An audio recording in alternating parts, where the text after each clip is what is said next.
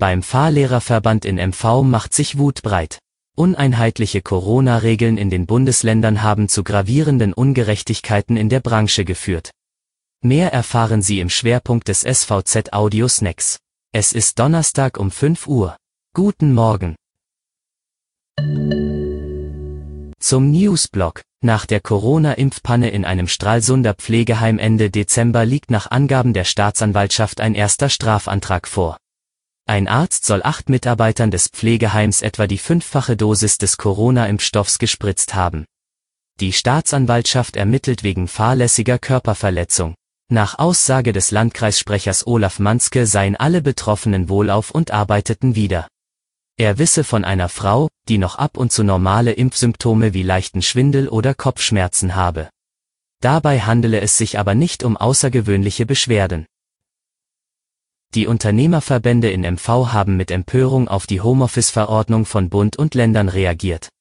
Sven Müller von der Vereinigung der Unternehmensverbände in MV sagt, die von Bundesminister Heil vorgestellte Verordnung zur strikten Einführung von Homeoffice lehnen wir strikt ab.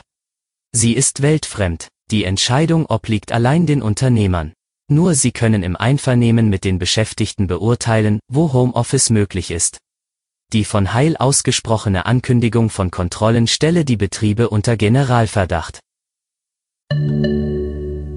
Zum Schwerpunkt. Die Fahrlehrer in MV stehen unter Druck. Während die Fahrschulen in Mecklenburg-Vorpommern seit Dezember komplett geschlossen sind, dürfen die Kollegen in Brandenburg, Niedersachsen und Hamburg weiterarbeiten.